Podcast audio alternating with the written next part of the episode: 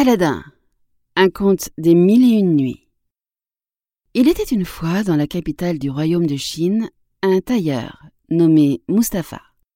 Il mourut laissant un fils, Aladdin. À quelque temps de là, cet enfant jouait sur une place, quand un homme s'arrêta et l'examina un bon moment. Dites-moi, mon enfant, votre père n'était-il pas Mustapha En effet, répondit Aladdin, mais il est mort depuis un certain temps déjà. À ces mots, l'étranger l'étreignit dans ses bras en pleurant. Je suis votre oncle, mon enfant. Je voyage depuis de nombreuses années, et j'étais revenu avec l'espérance de le retrouver en bonne santé. L'étranger qui se prétendait son oncle, et qui en réalité était un magicien venu d'Afrique, pria Aladdin de le mener chez sa mère. Ne vous étonnez pas, lui dit-il, si vous ne m'avez pas connu du vivant de mon frère. Il y a quarante ans que j'ai quitté ce pays. Mais à la fin, le désir m'est venu de revoir ma ville natale et ma famille. Puis il proposa à son neveu de l'emmener dans la campagne. Ils arrivèrent ainsi dans un petit vallon entre deux collines d'égale hauteur. Le magicien fit un tas de broussailles sèches, y mit le feu et versa dessus un liquide en prononçant de mystérieuses paroles. Aussitôt la terre s'entr'ouvrit, mettant à découvert une grosse pierre carrée muni en son milieu d'un anneau. Sachez, dit le magicien à Aladdin, que sous cette pierre un trésor est caché qui vous est destiné. Prononcez le nom de votre père en empoignant l'anneau. La pierre viendra à vous, sans peine. Aladdin y réussit et aperçut un caveau assez profond, avec un escalier conduisant à une porte. Descendez dans ce caveau, lui ordonna le magicien. Vous arriverez dans une grande salle. Au fond, vous trouverez une porte, donnant accès sur un jardin planté de beaux arbres chargés de fruits. Traversez ce jardin et vous aboutirez à une terrasse, où vous verrez, dans une niche, une lampe allumée. Prenez cette lampe, éteignez-la, videz-la et apportez-la moi. Puis, il lui passa au doigt un anneau qui devait le protéger. Le jeune homme suivit ses instructions, s'empara de la lampe et, en passant, cueillit quelques-uns de ses fruits qui pendaient aux arbres. Arrivé à l'entrée du caveau, il demanda à son oncle de lui donner la main pour l'aider à monter. Donnez-moi d'abord la lampe, lui dit le magicien. Pas du tout. Je vous la remettrai aussi bien lorsque je serai sorti d'ici. Cet entêtement mit le magicien dans une rage folle. En effet, s'il connaissait les vertus de la lampe merveilleuse et le lieu où elle se trouvait, il fallait qu'un autre allât la prendre et la lui remît. C'est dans cet unique but qu'il s'était fait passer pour l'oncle d'Aladin. Il jeta de son liquide sur le feu en prononçant quelques paroles magiques, et la pierre se referma sur Aladdin. Celui-ci descendit jusqu'au bas du caveau, mais la porte avait disparu. Alors il se rendit compte qu'il était enterré vif. Au bout de trois jours, sentant ses forces diminuer, il implora Dieu en joignant les mains et ainsi frotta l'anneau que le magicien avait passé à son doigt. Aussitôt, un génie à la figure effroyable lui apparut et dit que veux-tu? Je suis prêt à t'obéir comme ton esclave, et l'esclave de tous ceux qui ont l'anneau au doigt. Je te prie, répondit Aladdin, de me faire sortir de ce lieu. Aussitôt la terre s'entr'ouvrit, et Aladdin se trouva dehors. Il reprit le chemin de la ville et arriva chez sa mère, qui le croyait perdu. Il lui conta ses aventures et lui montra la lampe et les fruits magnifiques qu'il avait cueillis dans le jardin. Mais ils en firent peu de cas. Ils ne savaient pas que c'étaient des pierres précieuses. Aladdin demanda à sa mère de lui servir à manger. Mais comme elle n'avait pas d'argent, il lui proposa d'aller vendre la lampe qu'il avait rapportée. Elle est bien sale, mon fils, dit-elle. On ne vous en donnera pas grand-chose dans cet état. Mais attendez, elle sera vite nettoyée. Elle avait à peine commencé à la frotter qu'un gigantesque et hideux génie se dressait devant elle, s'écriant Que veux-tu? Moi et tous les esclaves de la lampe, nous sommes prêts à t'obéir comme tes esclaves et les esclaves de tous ceux qui ont la lampe à la main. Apporte-moi de quoi manger, répondit-il. J'ai faim. Le génie disparut et revint presque immédiatement, portant un grand bassin et douze plats d'argent chargés d'excellents mets. La mère et le fils dînèrent copieusement. Après quoi, Aladdin dit à sa mère je me garderai bien de vendre cette lampe.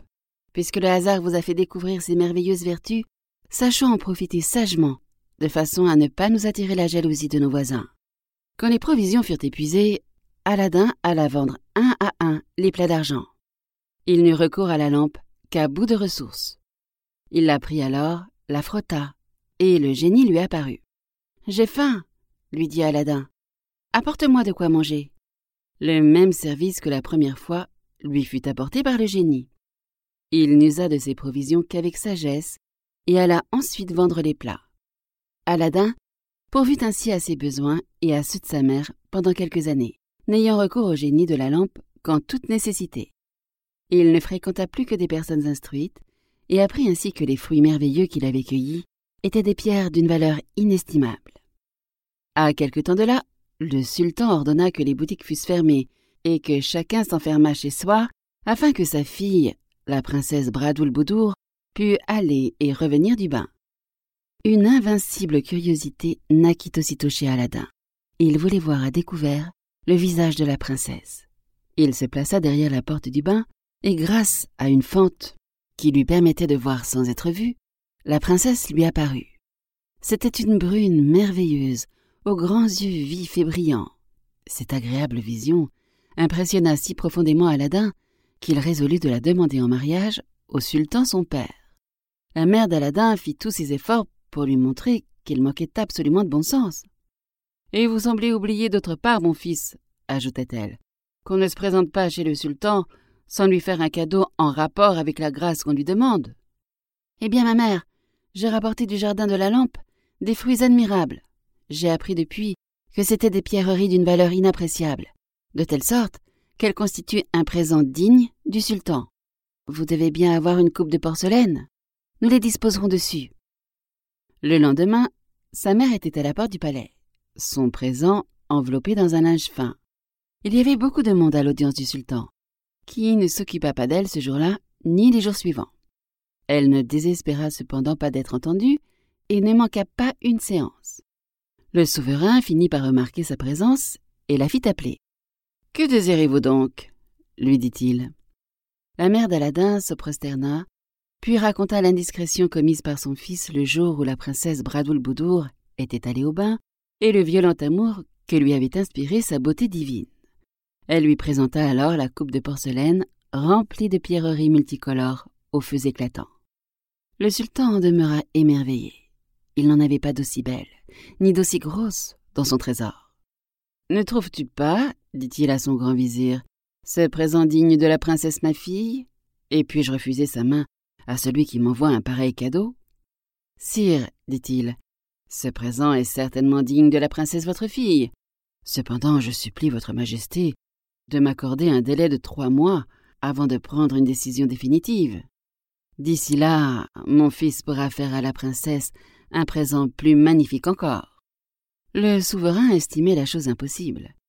Il accorda néanmoins à son vizir la grâce qu'il sollicitait et répondit à la mère d'Aladin Bonne femme, vous pouvez aller avertir votre fils que sa proposition est agréée, mais je n'entends pas marier ma fille avant trois mois. Revenez donc quand ce laps de temps sera écoulé. Cependant, deux mois après, la mère d'Aladin sortit à la tombée de la nuit. Elle fut surprise en voyant les rues illuminées, et apprit que le fils du grand vizir épousait le soir même la princesse Bradoul-Boudour. Elle courut apprendre la nouvelle à son fils, qui frotta la lampe merveilleuse, et le génie lui apparut il lui ordonna d'enlever les deux jeunes époux dès qu'ils se trouveraient seuls et de les apporter chez lui. Et en effet, dans le milieu de la nuit, l'esclave de la lampe apporta dans la chambre d'Aladin la princesse et le fils du grand vizir. Aladin ordonna au génie d'enfermer ce dernier dans un étroit cabinet. Il put alors s'approcher de la princesse et s'efforça de la rassurer. Adorable princesse, vous n'avez rien à craindre ici.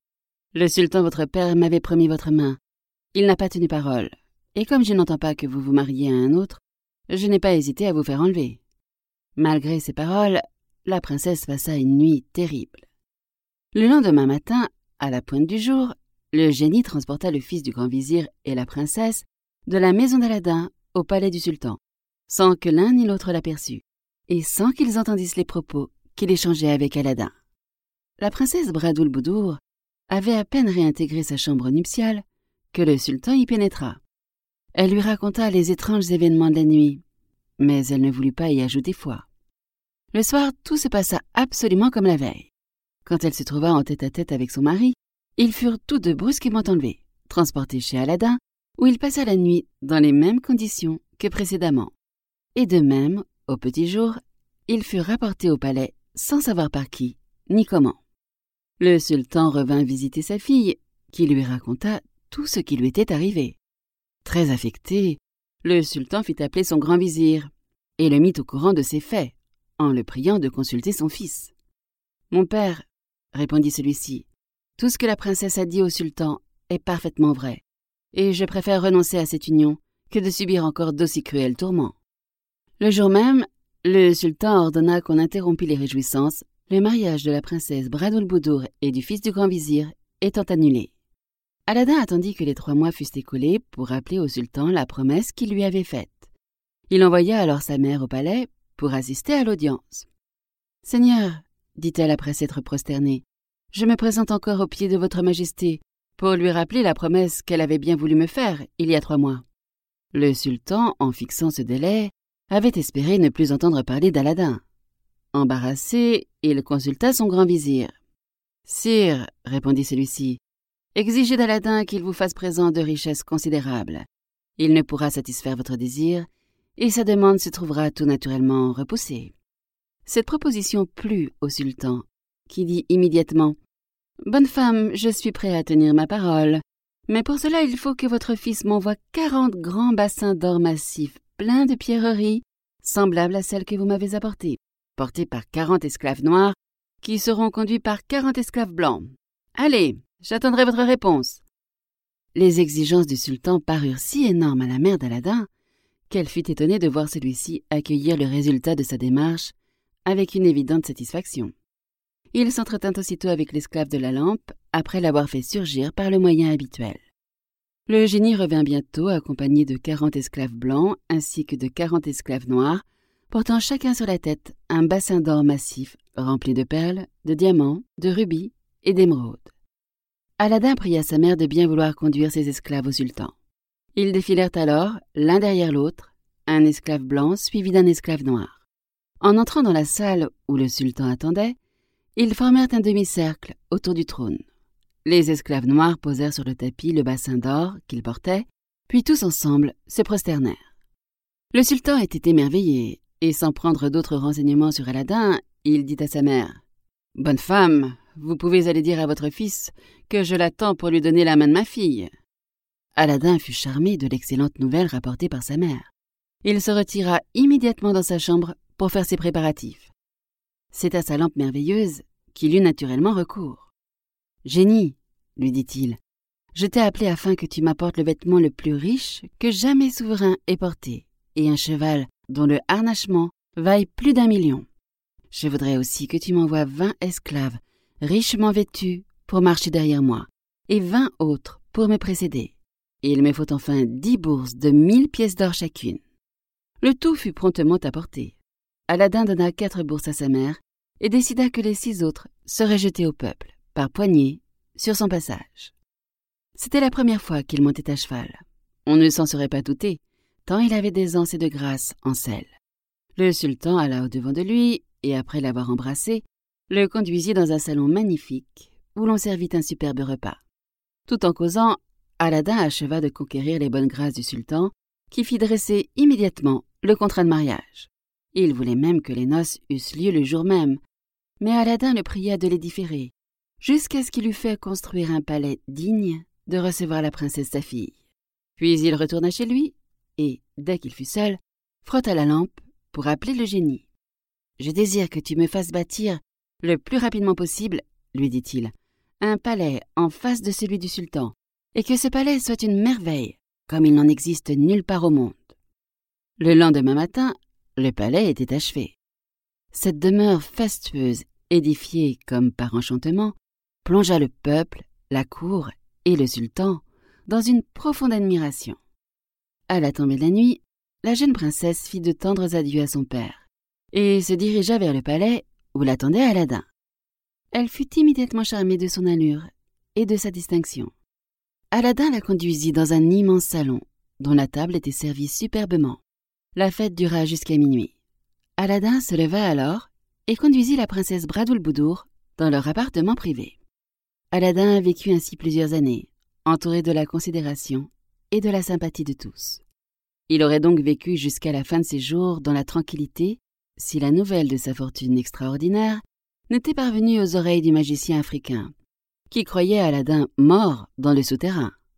Il a découvert le secret de la lampe, pensa-t-il. Et, immédiatement, il se mit en route vers la Chine et se livra à de mystérieux calculs pour connaître l'endroit où Aladdin conservait la lampe merveilleuse.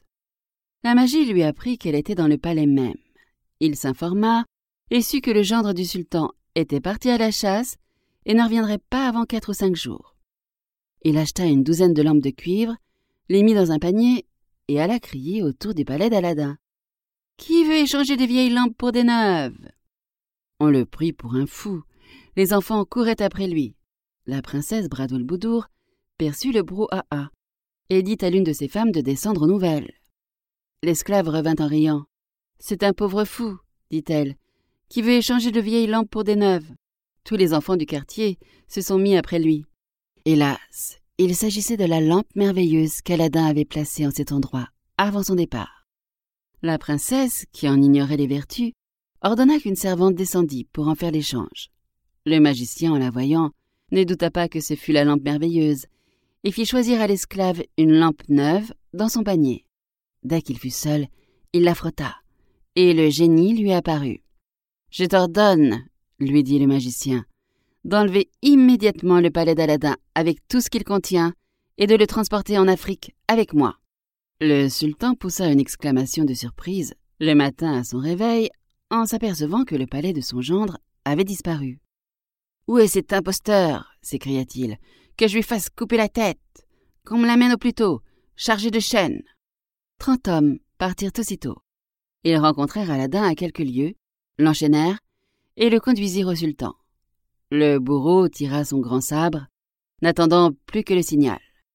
Sire, prononça Aladin, je supplie votre majesté de bien vouloir me faire connaître de quel crime je suis coupable. Comment? Tu oses faire l'ignorant? Allons, mets-toi à la fenêtre dis-moi ce qu'est devenu ton palais. Aladin s'aperçut de la disparition de sa demeure. Je puis assurer à votre majesté, dit-il enfin, que je ne suis pour rien dans cet événement extraordinaire. Je demande un délai de quarante jours. Et si, dans cet intervalle, je n'ai pas réussi à retrouver la princesse, je m'engage à venir vous apporter ma tête à couper. Le sultan lui accorda la grâce qu'il demandait, et Aladin quitta la ville, sans savoir au juste où diriger ses pas.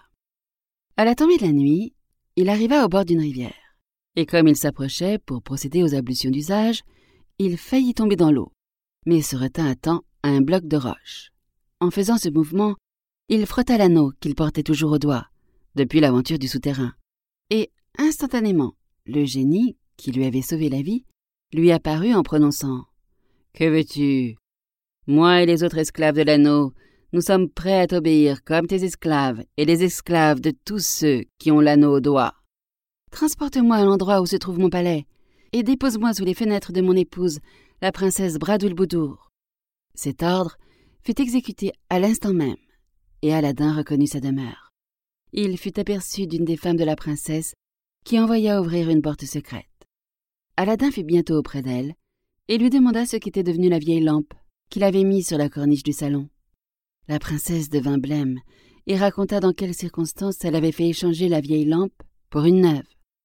Aladdin comprit alors que l'auteur de la ruse n'était autre que le magicien africain, et apprit qu'il cachait la lampe sur sa poitrine.